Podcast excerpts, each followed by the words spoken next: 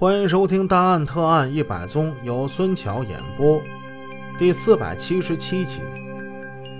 王兆新离开王女士家的第二天，也就是一九九五年十二月十日，上班不一会儿，付祥凤就给王兆新打了电话，约他晚上一起吃饭。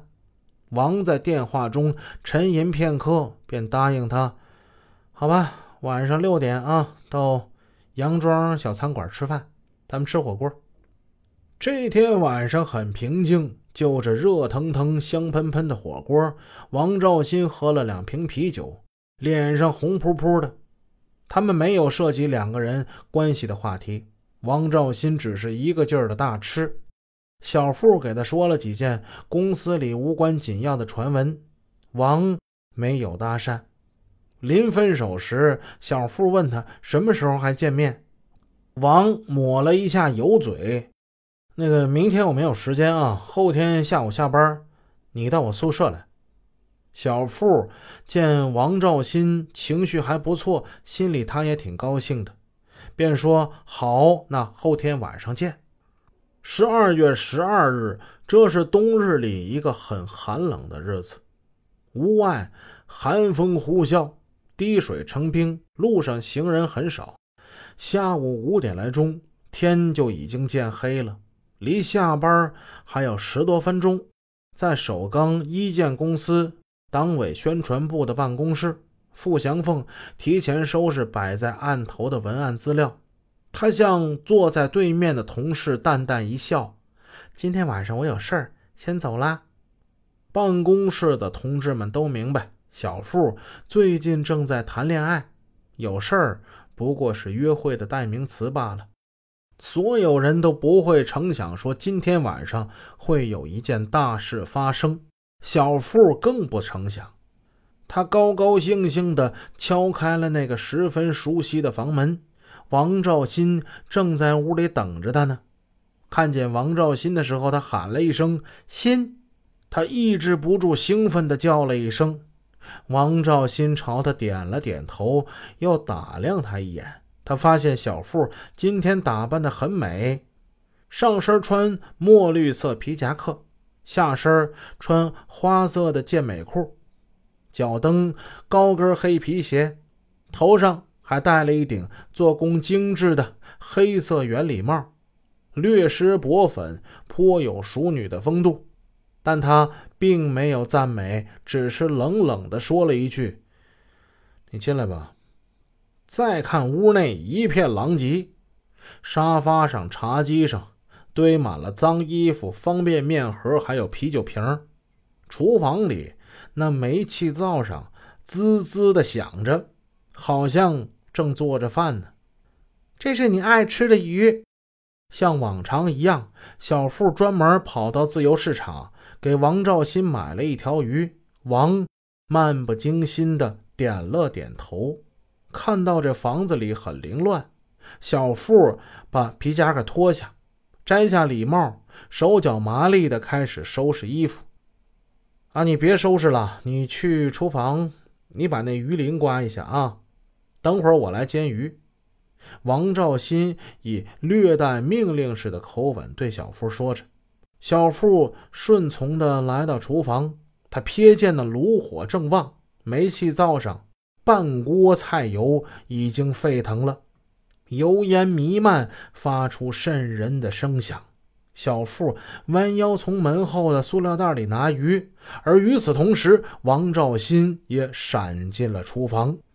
他顺手从灶上端起了已经燃烧的菜油，这一切都那么自然，那么的正常，他看不出任何异常。小福一点没有理会他要干什么。然而，就在小付刚刚转身那一刹那间，王兆新突然扬起右手，将半锅滚烫的菜油猛地浇在了付祥凤的脸上。付祥凤随即发出了一阵撕心裂肺的惨叫，他那半边的乌发瞬间就化为了青烟，脸皮顿时脱落，那热油把厚厚的羊毛衫也烧起了大窟窿。他本能地护住了脸部，而王兆新看着他的整个面部已经是狰狞可怕，但是疯狂的凶徒没有停下罪恶的双手。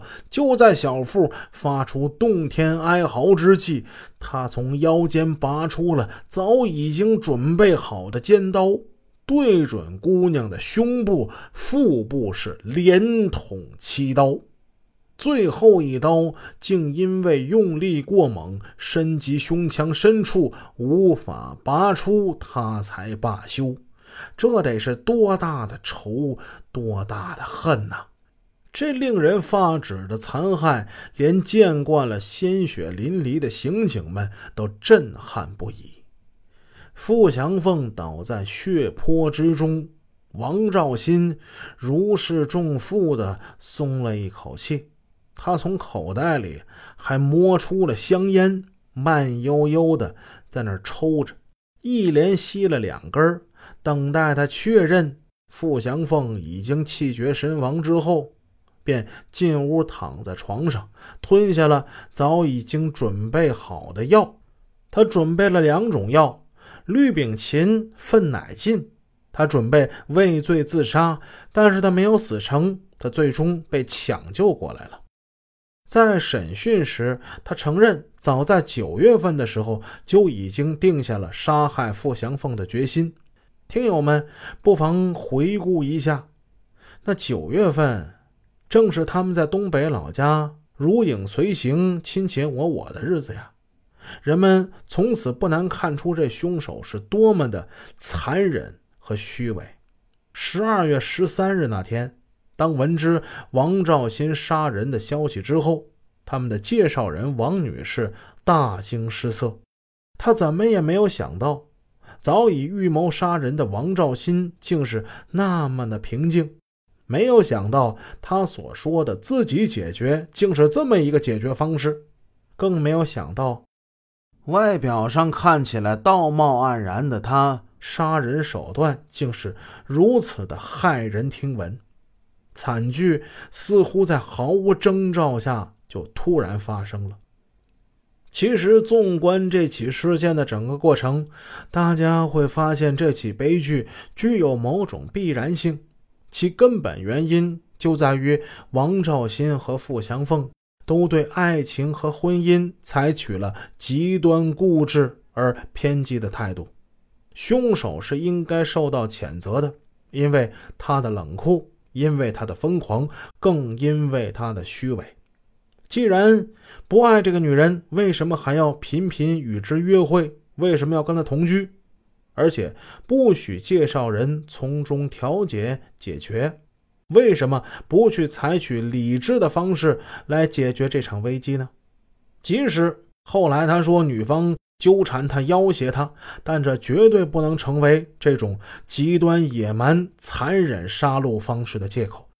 傅祥凤她是无辜的。如果说还有一点教训需要总结的话，那就是这个年轻的姑娘，她太痴情了，太善良了，痴情到无法自我解脱的地步。须知，女人的全部价值并不在于贞操，也不能把整个命运。都抵押给某一个男人，每一个人都是属于社会的，更属于自己。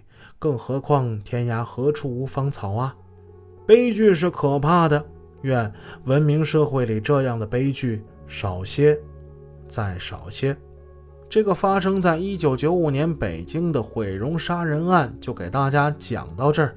我是给大家讲案子的孙桥，我们下个案子见。